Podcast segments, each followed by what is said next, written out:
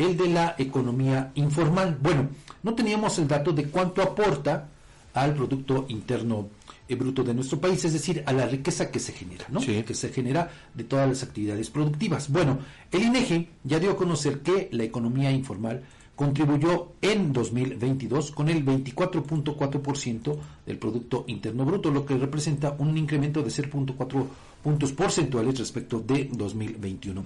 Al presentar los resultados preliminares de la medición de la economía informal del año pasado, indicó que el sector representó el 13.3% y otras modalidades de informalidad el 11.1%, que ya si lo sumamos da una cantidad importante. Bueno, también reveló que por cada 100 pesos del Producto Interno Bruto, aquí en México, las personas ocupadas formales generaron 76 pesos y las ocupadas en la informalidad 24 pesos. Es decir, le digo 2.4 de cada 10 pesos. ¿Y esto a qué eh, nos lleva Edgar?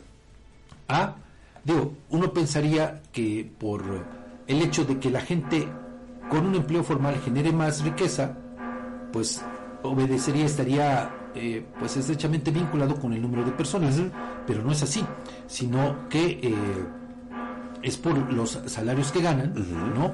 Por eh, las prestaciones que tienen, por eso el impacto, aunque sea un número más reducido, reducido sí. de personas, comparado con la gente que está en informalidad, pero por las condiciones salariales de prestaciones que tienen, por eso es que se dispara, se invierte la, Así es, situación para que lo podamos entender, ¿no? Porque, como lo hemos dicho, de acuerdo también con los datos del INEGI, 7 de cada 10 personas ocupadas que tienen un empleo en este país son las que están en la informalidad y solo 3 pues son las que, le digo, tienen un empleo seguro, una paga segura y pagan impuestos desde luego, pero le digo, se refleja de otra manera. Y no podemos minimizar, Fabián, no, no, la cuarta parte de la riqueza que, se genera en el país. Es que eso voy, Edgar. ¿Cómo eh, esto nos tendría que servir para entender en qué condiciones de precariedad laboral están todas estas personas? ¿No? Porque, fíjese, pudiendo aportar más, Obvio, si estuvieran incorporadas a la economía formal, pues la condición sería otra. Lo hemos dicho, no solo habría un eh, reflejo, un impacto en la captación tributaria, ¿no? que se, sería de manera importante, sino en esto, en la riqueza que se genera en el país, en el Producto Interno. ¿No? Esa sería una realidad, pero le digo, visto desde otra parte, solamente nos refleja esto de cómo se vive en condiciones bastante precarias. Y ahí, fíjese, hay datos importantes. El comercio, al por menor, disminuyó su participación de 29 a 28.7. De cualquier forma, ¿no? Es una...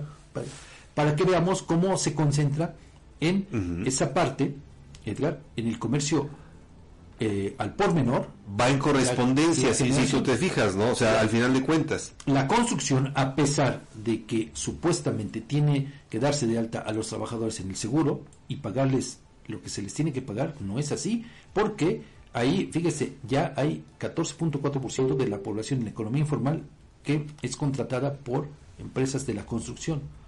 El sector agropecuario, eh, pues, eh, registra 11.4%, las industrias manufactureras, fíjese cómo incluso en las industrias manufactureras que se supone deben ser formales, ahí pues hay 13.7, 13.9% de la población. Y en el comercio al por mayor, 7.3% de gente dedicada a la informalidad. Fíjate, es esas cifras que de repente las perdemos de vista, Fabián, no, no nos damos cuenta de, cómo impactan nuestra vida y si lo aunamos con esta pretensión de privatizar las carreteras, ahí vemos ese impacto negativo en el que, como bien decía Heréndira Jiménez, pues está hipotecando el futuro, no tuyo, Fabián, no mío, no de nuestros radioescuchas, de los niños. Sí, porque nosotros llevamos de salida. Claro,